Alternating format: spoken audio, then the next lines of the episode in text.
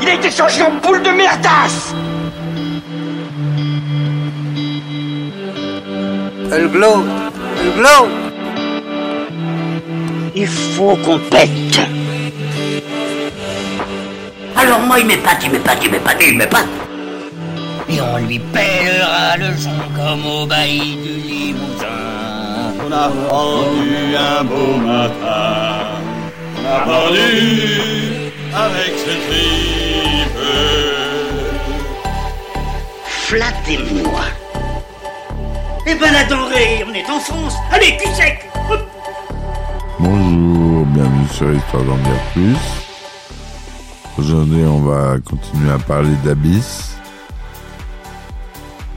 Et on continue sur leur système de communication. Allez, c'est parti, mon kiki.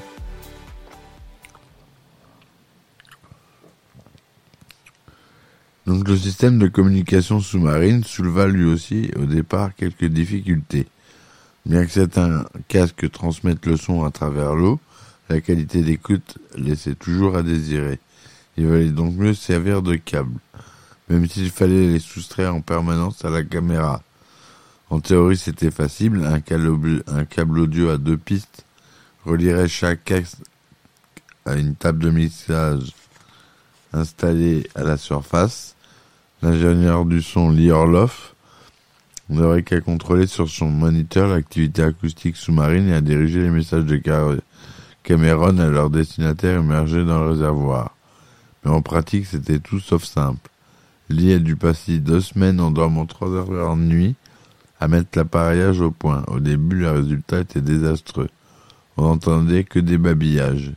Mais quelques jours plus tard, les choses se sont arrangées et il a engagé un ingénieur du son pour me connecter avec tous ceux auxquels je voulais parler. Il y avait aussi un système de haut-parleurs sous-marins, ce qui me permettait de communiquer avec les plongeurs sans casque. Et eux, bien sûr, ne pouvaient me répondre que par signe. C'est un procédé compliqué et il nous a fallu certains temps d'adaptation. En plus des acteurs et de l'équipe technique, Cab 1 et Cab 3, les satellites de Deepcore, se partageaient le réservoir. Le technicien de Ken Dive les contrôlait tous les deux. Les câbles invisibles reliés quant à lui flatbed à une unité de commande postée en haut de la cabine d'observation. Les indications venaient de la surface, explique l'opérateur Jacques Godreau. De la cabine, Doug Osborne et moi-même pouvions voir tout ce qui se passait en bas et donnions des instructions au pilote. De plus, une caméra vidéo installée sur flatbed permettait de savoir à tout instant où nous nous dirigions. C'était notre souci numéro un. Perchés sur un des tabourets face à l'écran, les opérateurs pouvaient adroitement manœuvrer le submersible grâce à un tableau de contrôle dont la simplicité ferait rougir le plus élémentaire des jeux vidéo. Il se composait en tout et pour tout de deux leviers de commande et d'un interrupteur relié au propulseur. Les leviers orientaient, les deux propulseurs horizontaux et verticaux en modulant la puissance et l'inclinaison des propulseurs. Nous pouvions manipuler le, véhicule à, à volonté, le faire tourner, avancer, reculer, monter, descendre. La table de contrôle réglait aussi l'éclairage, la force hydraulique et les systèmes de sécurité. À l'inverse de Flatbed, Cab 1 était piloté de l'intérieur, mais non pas par les acteurs. C'était plus souvent Jim McNaughton, un de nos plus anciens plongeurs, qui s'asseyait derrière l'acteur, surveillait le système respiratoire et dirigeait le submersible. Bien que l'Aquarius soit un véhicule totalement indépendant, il devait être relié à la centrale électrique du plateau pour alimenter toutes les lumières supplémentaires qu'on lui avait ajoutées. Deux autres engins mécaniques contribuèrent à la création d'un environnement technologique convaincant. Deux petites sondes qu'on utilise généralement à la place des plongeurs lors des missions dangereuses. On loua donc deux véhicules télécommandés chez Bentos Engineering et on les baptisa Big Geek et Little Geek. Il fut ensuite confié à Mike Cameron. Big Geek est une sorte de super rover sous-marin. On lui avait enlevé son bras préhensible, ses outils tranchants et son équipement radar qu'on y trouve habituellement, mais nous avons juste ajouté des phares que nous avons repeints. Ils mesuraient un mètre de long, 60 cm de large et pesaient environ 120 kg. Il se comportait dans l'eau comme un gros chien et les acteurs le traitaient en conséquence. Pour qu'il s'écarte, il fallait le bousculer en lui donnant des coups de pied, ce qui n'arrangeait pas ses mécanismes.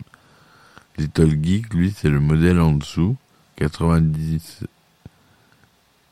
cm de long, 30 de large pour 37 kg. Un propulseur latéral le rendait beaucoup plus maniable que l'autre. Équipé de caméras vidéo pour filmer dans l'obscurité, ils étaient contrôlés tous deux par depuis la surface. Des leviers orientaient les propulseurs, deux boutons supervisaient les mouvements panoramiques, des caméras vidéo et une commande rotative réglaient l'inclinaison. Pour les actionner, je devais me cacher sous une bâche, bien à l'ombre. Tout ce que j'avais, c'était un moniteur de 20 cm et des écouteurs. Dans des conditions de faible luminosité, c'est ce qui était toujours le cas, je n'avais qu'une vague idée de ce qui se passait. Je distinguais à peine le caméraman à gauche, avec un peu de chance, je pouvais deviner à ma droite la silhouette du metteur en scène. Parfois, je percevais une silhouette approximative en face de moi. Jim Cameron me disait d'avancer de 90 cm. Et je devais me débrouiller avec ça. Je n'avais aucune notion de profondeur et de distance. Ma manette bougeait de 0 cm 15 et le véhicule avançait de 90 cm. Je ne devais pas relâcher mon attention une seule seconde. Bien sûr, ce que Jim me hurlait dans les oreilles me donnait une petite idée de ce que je faisais. Pendant que Cameron régnait sur le système de contrôle à la surface, Vince Kathleen maintenait le cap de liaison dans la manœuvre adéquate, travail crucial pour la bonne manœuvre des deux geeks.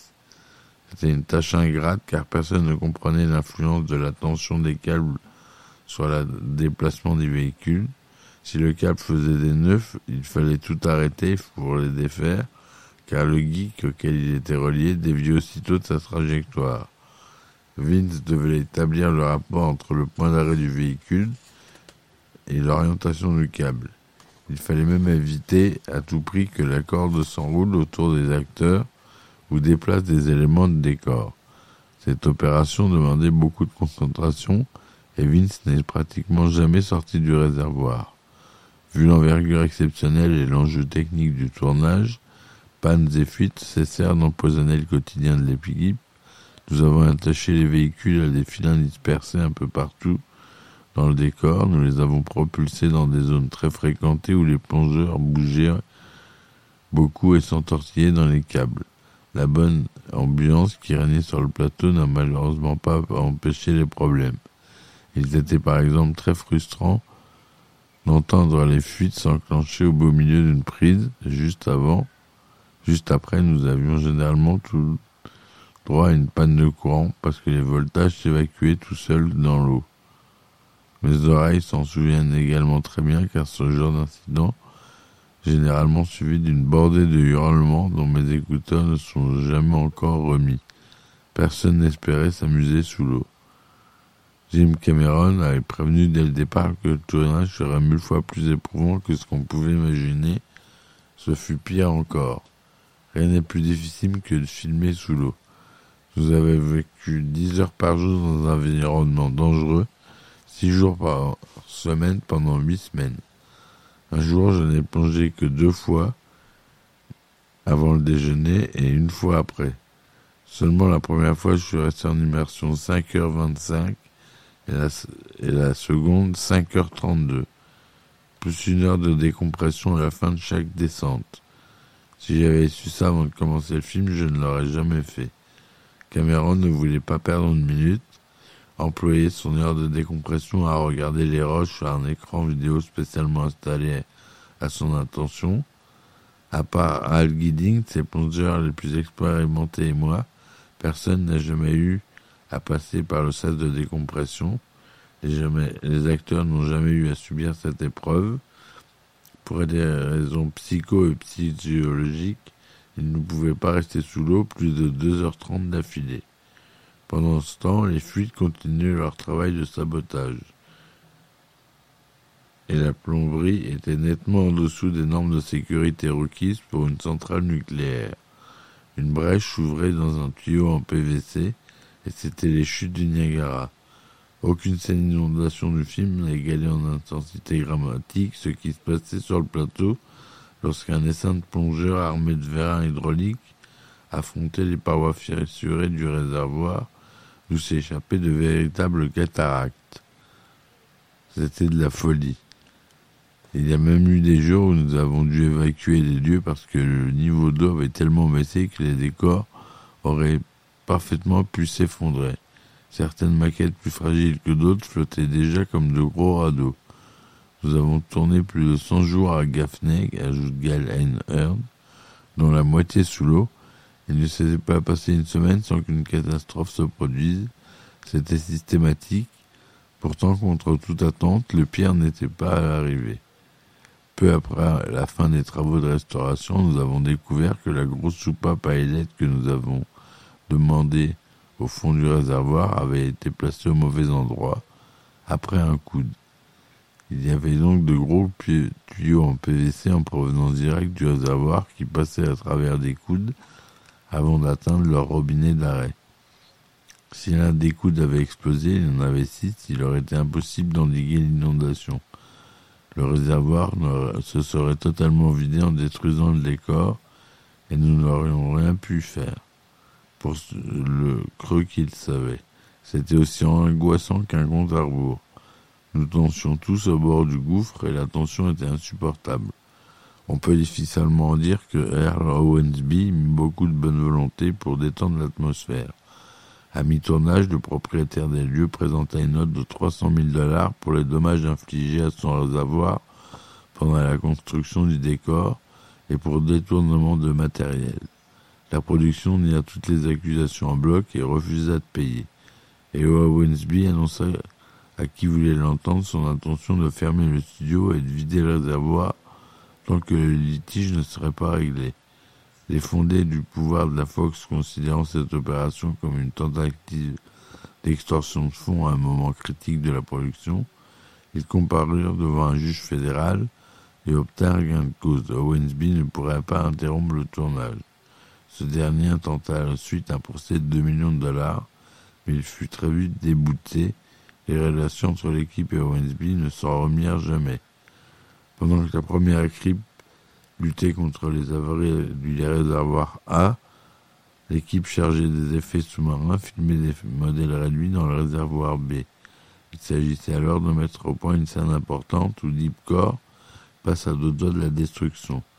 La plateforme se trouve désormais trop près du gouffre du Caïman, et les plongeurs viennent d'identifier l'épave du sous-marin échoué plusieurs centaines de mètres plus bas. Surplombant le gouffre depuis la surface, le Bentic Explorer, remorqueur de Deepcore, s'efforce de maintenir le cap au milieu d'un ouragan déchaîné quand la tempête dérègle un de ses moteurs, la navire dérive et les câbles de liaison qui l'attachent à la plateforme se tend avec une force inouïe sous le choc. Deepcore se cabre, et complètement déséquilibré, fonce tout droit vers l'abîme. Sous la pression de toutes ces forces combinées, la grue de Benty s'effondre et une des masses de 40 tonnes d'acier tordu s'écrase à quelques mètres de la plateforme. L'équipage n'en croit pas ses yeux, mais leur soupir de soulagement le reste en travers de la gorge quand il réalise que Deepcore se dirige toujours vers le gouffre. Les modèles réduits de cette séquence furent exécutés par Wonderworks, une société de Canada Park fondée par le vétéran des miniatures Bright Price.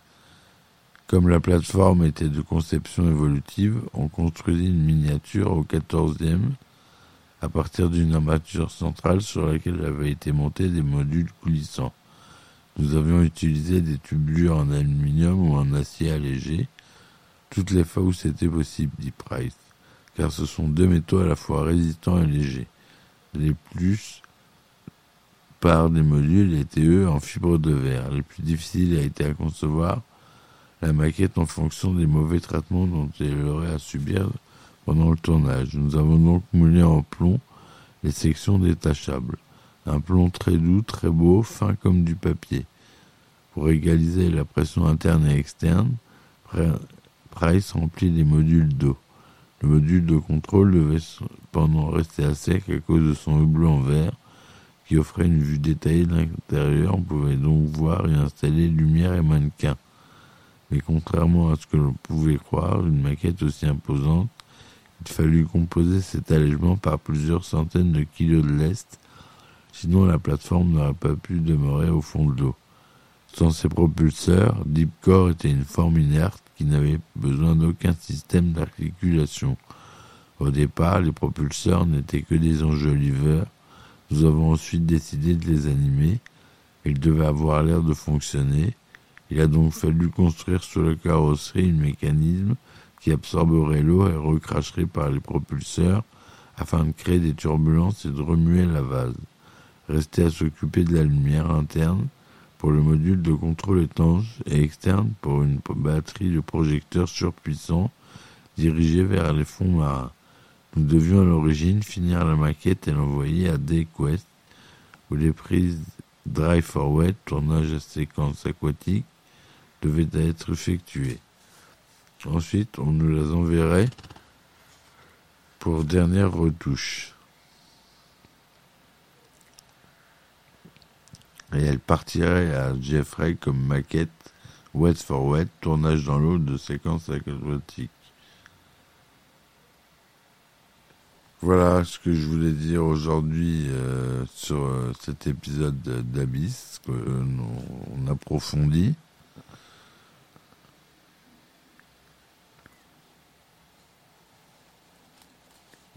Il y en aura un, sacré paquet d'épisodes, je vous le dis. C'est une série que je lance. J'espère qu'elle vous plaira. S'il y en a d'autres, euh, si ça vous plaît, il y en aura d'autres. N'hésitez pas à me laisser des commentaires surtout. Et puis, euh, mettez des likes. Merci. Allez, à plus tard. Ciao, ciao.